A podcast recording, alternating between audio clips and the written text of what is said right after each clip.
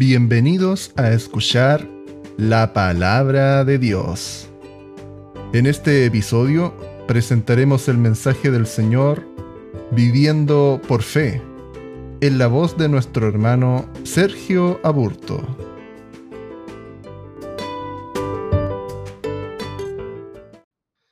El Señor Jesús le bendiga a cada uno de ustedes, eh, hermanos, y bueno, a toda la iglesia.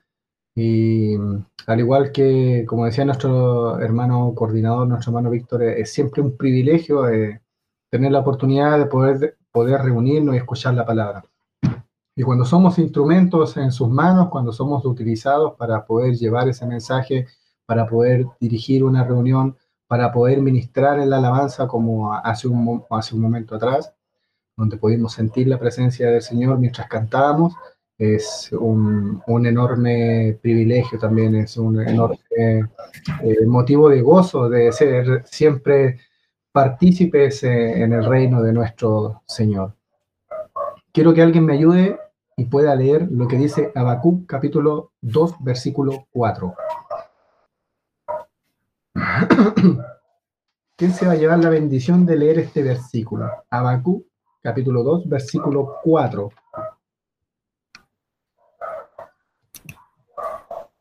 Amén, hermano Sergio. Amén. Dice Habacuc, capítulo 2, ¿solo el versículo 4? Solo el versículo 4. Amén. Leo en el nombre del Señor Jesús. He aquí que aquel cuya alma no es recta se enorgullece, mas el justo por su fe vivirá. Amén. Amén. El Señor nos bendiga a cada uno de nosotros en esta palabra que vamos a re recibir hoy día y el, el, mensaje se llama Viviendo por Fe, que es lo, lo que tildaba este primer versículo. Eh, justo por fe vivirá. Eh, vivir por fe es la invitación de nuestro Señor, de nuestro Señor Jesucristo, a llevar una vida cristiana apegada y, y, y obviamente confiando en un 100% en Él. Dejar de ser invisibles para convertirnos en cristianos invencibles, dice la palabra del Señor.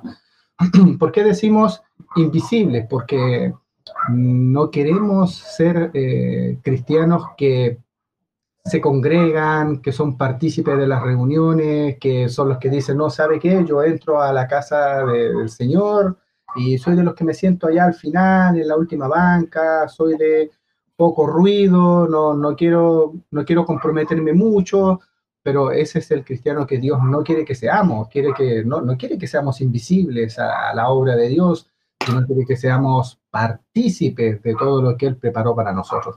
Entonces, de dejar de ser personas invisibles para convertirnos en eh, personas invencibles a través de la fe.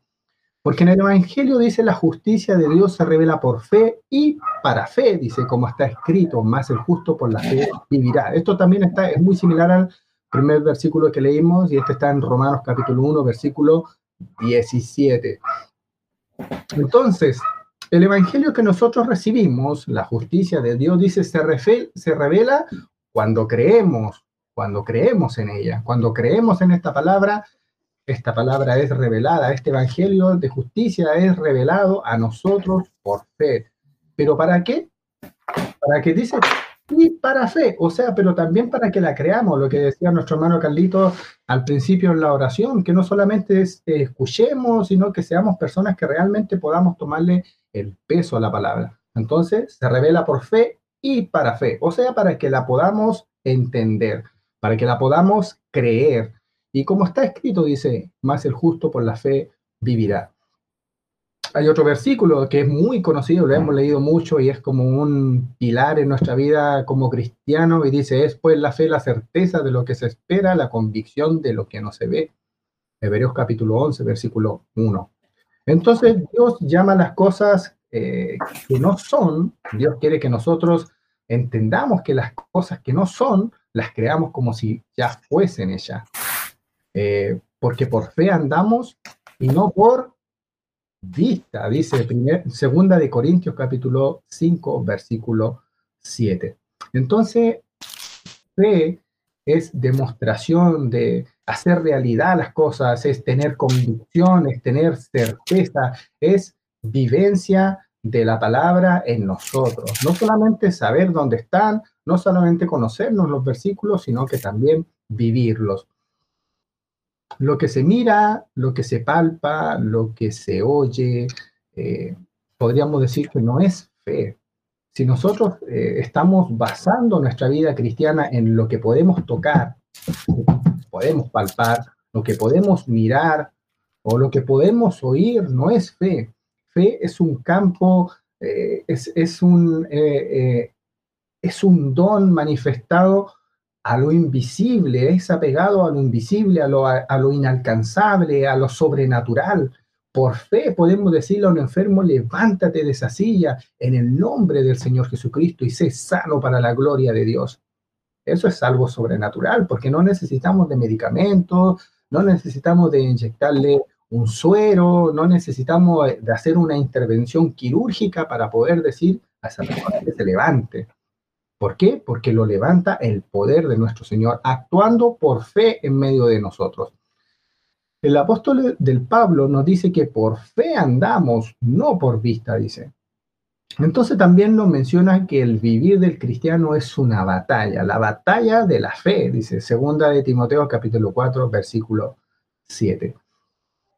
La batalla de todo cristiano ante nuestro mundo hoy día, en, el panorama que hoy día estamos viviendo, se basa en dos alternativas lo que ven nuestros ojos, como decíamos, lo que oyen nuestros oídos, lo que siente nuestro cuerpo, lo que podemos palpar, etc. Entonces muchos cristianos viven una vida eh, cristiana a expensa de experiencias humanas, de experiencias de hombres, lo que ven, lo que sienten, lo que oyen, lo que pueden comprobar, lo que se puede demostrar, y estableciendo eh, en ciertas ocasiones conceptos que son pobres, como el Hoy día no siento de Dios orar.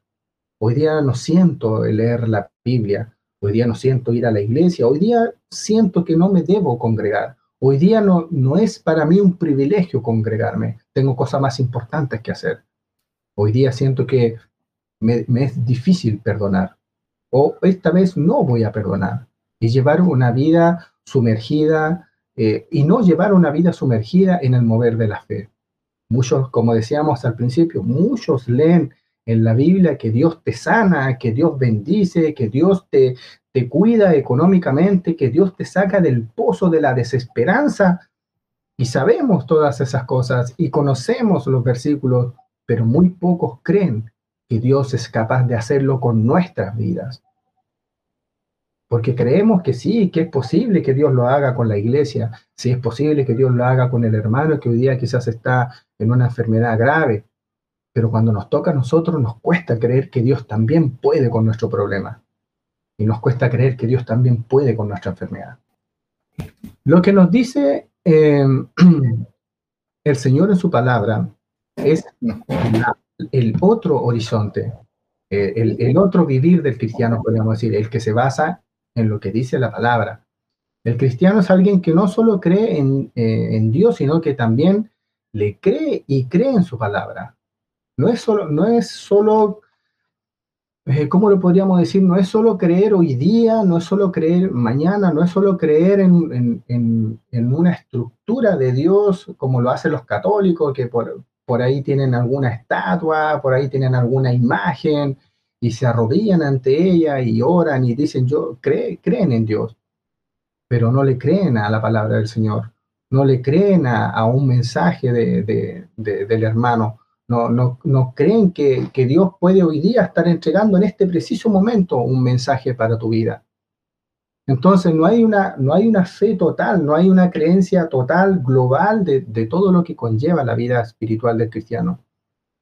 Eh, hay un versículo que dice, eh, he envejecido, dice, y no he visto justo desamparado ni descendencia que mendigue el pan. Entonces está lo físico eh, y lo material, podríamos decir, pero todo eso está luchando o es versus lo espiritual, que es realmente lo que nos interesa a nosotros. Estamos en el mundo, vivimos en un cuerpo de carnes, estamos rodeados de seres humanos, pero nosotros hemos nacido en el Espíritu Santo, nosotros hemos, eh, somos hijos de Dios, somos hechuras suyas, somos hechos también a imagen de Dios, como, como fue hecho Adán, como fue hecho Eva. Entonces, nosotros hoy día podemos creer, sí, que salimos del, vientre de nuestra madre, pero nosotros en lo espiritual somos hijos de Dios. No somos hijos de Raquel y Carlos, sino que somos hijos de Dios en lo espiritual. Todos somos hijos de Dios. Entonces, e, eso es algo que nosotros debemos creer. Creer que somos partícipe de una iglesia, pero también somos partícipe de una eternidad y somos hijos de Él. O le creemos a Dios o no le creemos. Porque creer solamente en algunas ocasiones o solo un poco o un porcentaje o la mayor parte de nuestra vida en ciertas circunstancias, a veces sí, a veces no, eh, eso no es creer, eso no es, no es vivir por fe. Fe es como, si tuviéramos que hacer una analogía de, la vida de fe, fe es como, sería como caminar dentro de un río. Muchos cristianos hoy día caminan sobre la orilla, no, no son capaces de sumergirse, de entrar al río, sino que caminan sobre la orilla mirando lo que acontece adentro y los que nadan ahí adentro. Pero ellos solo experimentan situaciones de experiencias religiosas, no espirituales, son religiosas, es decir, una vida espiritual pobre y llena de limitaciones y, derrotas. Eh, eso es comparable a caminar por vista. Cuando, cuando nos decía Pablo al principio que por fe andamos y no por vista, caminar sobre la orilla y no tener la capacidad de entrar en el río eh, a, lo desconocido, podríamos decir, sería una vida de caminar por vista. Quien viaja dentro del río experimenta cosas en el Espíritu Santo, su andar es más ligero, es más rápido, y ese río lo conduce a la presencia de Dios. Eh, es por tanto más fácil, menos complicado, una vida de fe dentro, dentro del río que una vida fuera del río y, fuera de la fe también. ¿Por qué hacía esta analogía de estar dentro de un río? Porque cuando somos sometidos a situaciones extremas, eh, estar ahí contra la corriente eh, es donde más nos cuesta creer. Y ahí es como cuando Pedro estaba sobre la barca, le puedo asegurar que Pedro creía en un 100% todo lo que Dios le decía. Pero cuando Dios, cuando Jesús venía sobre las aguas y le dice, ven y camina. Y dice que vio los vientos, vio los mares, dice que vio las fuertes olas, dice, y comenzó a hundirse, le faltó fe. Entonces, en nuestra vida a veces hay circunstancias en las cuales nuestra fe se ve agotada, se ve doblegada. Y es por eso que nosotros debemos practicar este, eh, en la fe, trabajarla, eh, generar situaciones donde nosotros podamos eh, cultivar una fe poderosa. Muchos se arropan en solo una cobertura religiosa, eh, carente de una profunda relación con Dios. En el principio hacía el, ejemplo, decía Adán y Eva en, el huerto del Edén, llevaban una vida plena en relación con Dios. Ellos tenían la capacidad de que Dios bajara y hablara con ellos, que la presencia de Dios pueda moverse ahí en medio del huerto y, pudiera hablar con ellos y le dijera, Adán, ¿y cómo, cómo ha estado tu día hoy? Eh, ¿cómo, ¿cómo, has estado? ¿Qué, qué te, eh, ¿Qué te pareció hoy día, este día? Tenían una, una relación directa con Dios, podían hablar. Em, pero después que pecaron, murieron espiritualmente. Y la primera reacción fue esconderse porque se vieron desnudos. Después, inútilmente tomaron hojas de higuera y se cosieron delantales para cubrir su desnudez. Entonces Dios le dijo, ¿dónde estás tú? Entonces, ¿en qué condición hoy día estás tú? ¿En qué condición estás? Si Dios te, te preguntara a ti, hermano, ¿dónde estás tú en este momento? ¿Estás cubriendo tu desnudez? ¿Estás alejado de Dios? ¿O estás cerca de Él? ¿Estás trabajando para Él? Hoy día eres una persona ausente, una persona invisible, una persona que no requiere compromiso, una persona que no quiere compromiso con, con la iglesia. Una persona que se sienta en el último banco, entra, participa de la reunión, escucha la palabra y se retira. Una persona que hoy día se conecta, eh, escucha las alabanzas, escucha la predicación, quizás los avisos al final y luego se desconecta. Entonces Dios te pregunta, ¿dónde estás tú? ¿En qué situación hoy día estás tú? Dios demanda de nosotros frutos, frutos del Espíritu, amor, gozo, paz, paciencia, benignidad, bondad, fe, mansedumbre, templanza, y no hojas para tapar, no hojas para tapar nuestra desnudez, no religiones,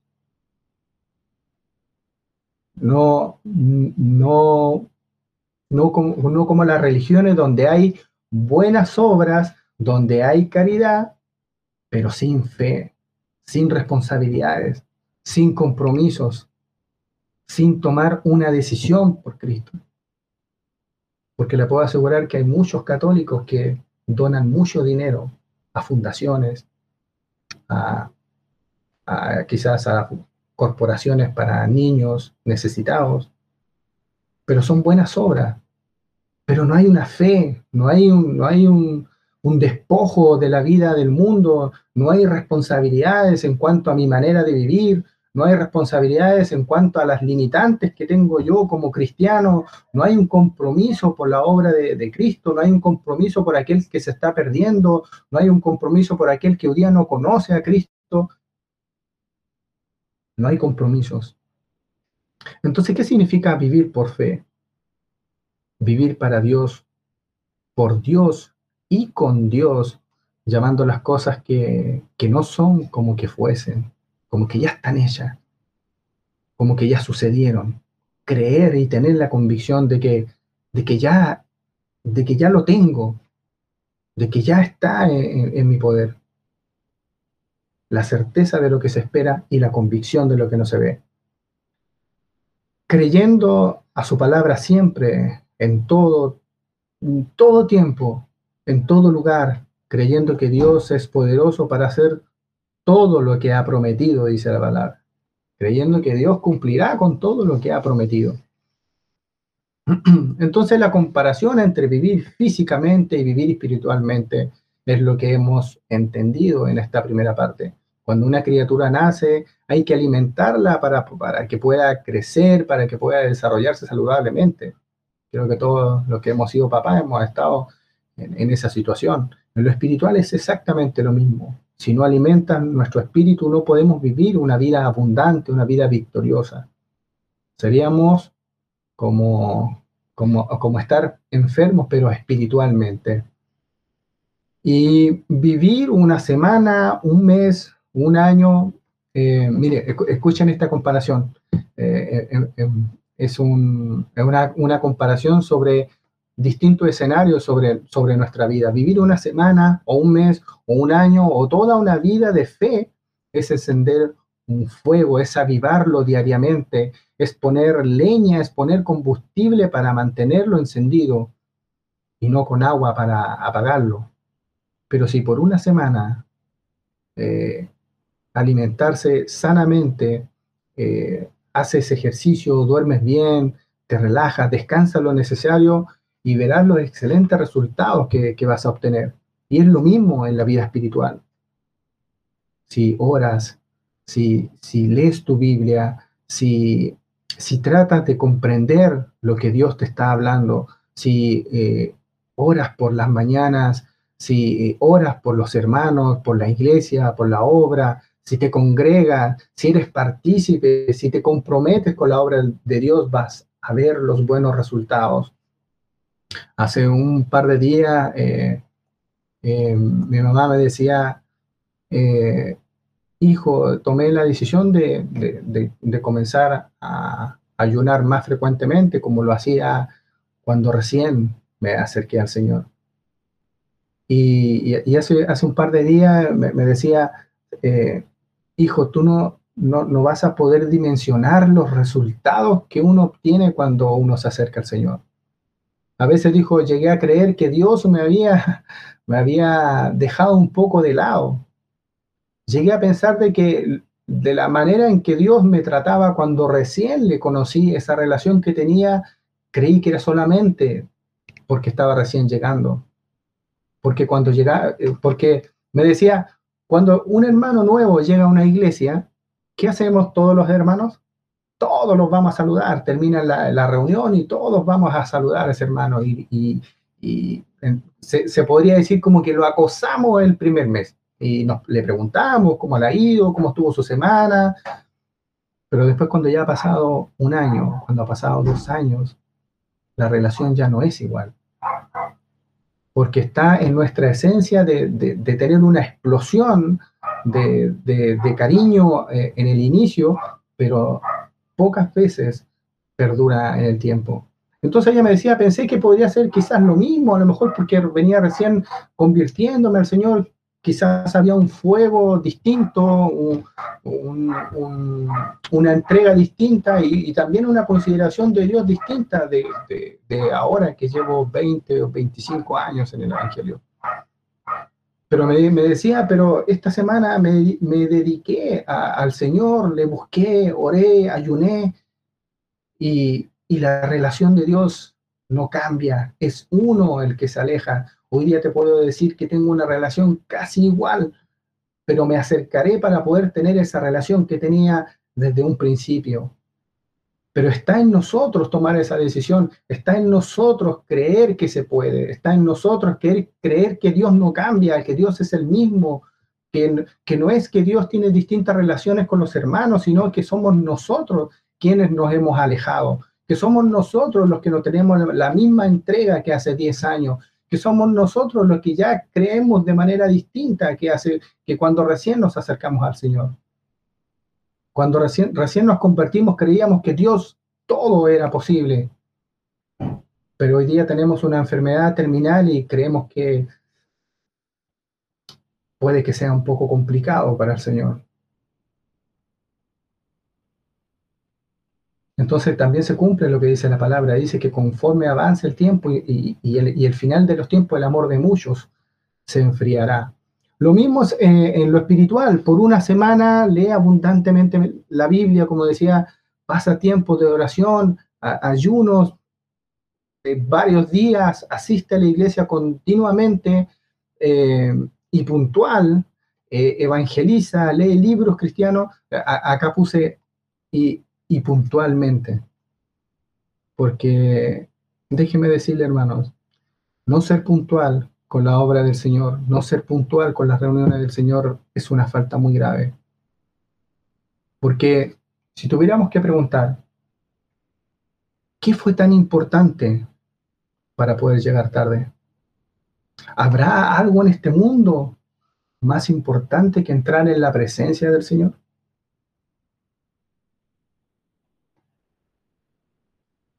leer libros cristianos, películas cristianas, música cristiana, prédicas cristianas, o como decíamos, orar por alguien que esté necesitado, ayudar a alguien, visitar a, un hermano, aconsejar a quien esté en problemas, eh, ofrendar, diezmar, participar en los servicios, vamos a poder ver grandes resultados, resultados asombrosos que ni nosotros vamos a creer que son posibles. Vamos a poder decirle a, ese árbol, trasládate al mar, trasládate a, otro lugar, a la montaña, trasládate. Y vamos a poder hacerlo. Hoy día lo, leemos, lo vemos en la Biblia y, no pasa de nuestro asombro decir, oh, qué genial, hoy debe ser, debe ser genial poder hacer algo así. Porque hasta nosotros creemos que es imposible yo estoy aquí mirando mi jardín y, veo ese árbol y, ¿cómo lo voy a decir? Traslate al mar. No lo creemos. Pero si tuviéramos esta vida, como decía, vida de oración, vida de ayuno, asistir a la iglesia continuamente, ser puntuales, leer libros cristianos, películas cristianas, música cristiana, empaparse del mundo espiritual, no sería una locura. No sería una locura lo que leemos. Por el contrario, el otro horizonte, no poner leña, no poner combustible al fuego. Durante una semana, durante un mes, durante un año, no leer la Biblia, no orar, no ayunar, no asistir a la iglesia de manera regular, no, congregarse, no asistir a, eh, no conectarse a las reuniones, no evangelizar a los que hoy día no conocen de la palabra del Señor, no ofrendar, no diezmar, no testificar de su palabra. Y al final también vamos a ver resultados asombrosos, pero de una vida debilitada, derrotada, y una vida pobre espiritualmente. Y peor aún, tenemos el tercer escenario, el que habíamos dicho al principio, cuando a nuestra relación con, nuestros, con nuestro Señor Jesucristo, a nuestra relación espiritual, le ponemos agua a ese fuego. Y peor aún, como decíamos, poner agua a ese fuego. ¿Qué significa ponerle agua al fuego? Convivir con infieles, con personas que no conocen al Señor, que no, no tienen ganas de conocer a Dios. Convivir con personas que hoy día reniegan del Señor. Quien se opone a Dios, quien se opone a la iglesia. Convivir con chismosos, idólatras, fornicarios, adultos, leer revistas que no tienen un contenido edificante, contenidos inmorales, música mundana, ir de baile, ingerir alcohol en excesos, convivir con hermanos impuntuales. Yo decía, eh, eh, ¿por, qué hago esta, este, esta analogía? Porque, o, o por qué hago hincapié en esto? Porque yo recuerdo que me pasó dos veces que estaba en la reunión del colegio de, mi hija. Eh, en realidad no eran reuniones, eran las clases a diario. Y había que conectarse a las 8.15. Y, y la, la, profesora de clase decía, hay cinco minutos que yo voy a dar de margen. O sea, es decir, la clase comienza a las 8.15, pero usted tiene hasta las 8.20 para conectarse. Yo a las 8.20 cierro la posibilidad de que cualquiera se pudiese conectar a las clases. Entonces recuerdo que ese día mi hija tenía lenguaje y, yo dije, ah, son las 8, pero ah, tengo 15 minutos, en el computador me demoro 4 minutos en encenderlo mientras conecto el Wi-Fi.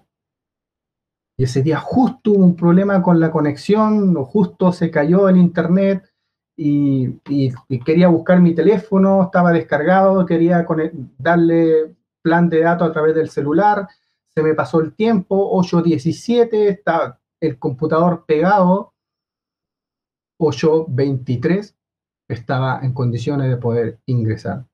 Son tres minutos, decía yo. Son tres minutos. ¿Cómo no a dejar ingresar? Y no pude entrar a la clase. Al día siguiente me pasó de nuevo. Pero les puedo asegurar que el tercer día 20 para las 7 yo tenía todo listo. Entonces, ¿por qué, ¿por qué el ser humano tiene que tener una consecuencia? Yo ahora me pregunto, ¿qué pasaría si nosotros dijéramos en la iglesia, ¿sabe qué? Seis y media empieza la reunión, 6.35 ya no puede ingresar nadie más. ¿Qué pasaría si hiciéramos esta, esta, este ejemplo, podríamos decir, o, o hiciéramos andar este piloto a lo mejor habrían más conectados, a lo mejor se conectarían todos a las 6.35, a lo mejor como máximo a las 6.34 estarían todos conectados. Pero decíamos eh, en, en, el contexto en que estábamos, poner agua en el fuego, convivir con los infieles, convivir con los que se oponen a Dios, con los irrespetuosos, con los orgullosos, con aquellos que se jactan de yo este es mi orgullo, cuando ni siquiera es un fruto del Espíritu, la llama de la fe se apaga totalmente. Ahí la llama de la fe se apaga y necesitas que nuevamente Dios pueda transformar tu vida. Romanos capítulo 10, versículo 17 dice, así que la fe viene por el oír, dice, y el oír por la palabra de Dios. La fe viene por el oír y el oír viene por la palabra de Dios. Es como, como que va todo, todo engranado eh, en, en estas tres acciones. Claro, es como yo, yo quiero tener fe, pero para poder tener fe tengo que oír. Y, si yo tuviese la capacidad de oír, no es oír cualquier cosa, no es oír lo, que dice esta persona, no es lo que dice, es oír lo que dice la palabra de Dios. Eh, primera de Juan capítulo 5, versículo 4 dice, esta es la victoria que ha venido al mundo, nuestra fe. Y, y, lo más importante, lo que dice Hebreos capítulo 11, versículo 6, sin fe es imposible agradar a Dios, porque es necesario, dicen, si tenemos que marcar eh, las palabras eh, como en mayúscula o hacer una distinción de ciertas palabras que están en este versículo, diríamos que sin fe es mayúscula imposible agradar a Dios, porque es, letra mayúscula nuevamente, necesario que el que se acerca a Él crea que le hay y que es galardonador de los que le buscan. Entonces, es un hermoso versículo, hermanos. Vivir por fe es hacer frente a los problemas, confiar en Dios, creerle a Dios, caminar en el Espíritu. Primera de Pedro, capítulo 2, eh, y el versículo 2 y 3 dice, desead como niño recién nacido la leche espiritual no adulterada, para que por ella crezcáis para salvación si es que habéis gustado de la benignidad de Dios. Entonces debemos orar, debemos rendir alabanza y honra a nuestro Señor. Tener fe en Dios es creerle. Así que ofrezcamos siempre a Dios por medio de Él el sacrificio de alabanza, es decir, fruto de labios que confiesan su nombre. Hebreos 13, versículo 15. Em, el Señor Jesús les bendiga, eh, mis hermanos, el Señor Jesús sea con, cada una de sus familias. El Señor Jesús, nuestro Dios, em, sea guiándonos nuestra vida espiritual y podamos ser personas realmente comprometidas. Eh, ser personas constantes, ser personas perseverantes y ser personas de fe por sobre todas las cosas. Leíamos en un principio, no podemos, eh, nuestro pastor siempre nos ha dicho, no podemos garantizar una vida sin situaciones, sin obstáculos, una vida sin quizás trincheras en el camino, porque la vida del cristiano es, es, vivir en batalla. Pero lo que sí podemos garantizar es que estando con Dios siempre vamos a obtener la victoria. En estos tiempos, hoy día, son tiempos que cada vez van a ser más difíciles. Y ahora me hace sentido la palabra del Señor cuando dice que el justo por fe vivirá. Porque el día de mañana quizás nos falte eh, el sustento, quizás nos falte dinero, quizás nos falte ropa, quizás nos falte muchas cosas, quizás nos falte un techo donde poder cobijarnos en este último tiempo, porque vendrán tiempos difíciles, tiempos mejores ya no habrá. Pero aquí donde cobra sentido la palabra del Señor, quizás faltará todo eso. Pero si usted es justo y vive por fe, no le faltará nada, porque el justo por fe vivirá, por fe el justo vivirá. Y usted por fe va a obtener todas esas cosas que necesita. Si necesita pan en su mesa, llegará el momento que será tan difícil conseguir un pedazo de pan, pero le aseguro que si usted es justo y vive por fe, usted no le faltará el pan en su mesa. Si usted es justo y vive por fe, no le faltará vestidura. Si usted es justo y vive por fe, no le faltará un techo donde cubrirse pero el justo por fe vivirá. Habrán tiempos difíciles y este, este versículo cobra sentido. Sea justo y viva por fe. El Señor Jesús les bendiga.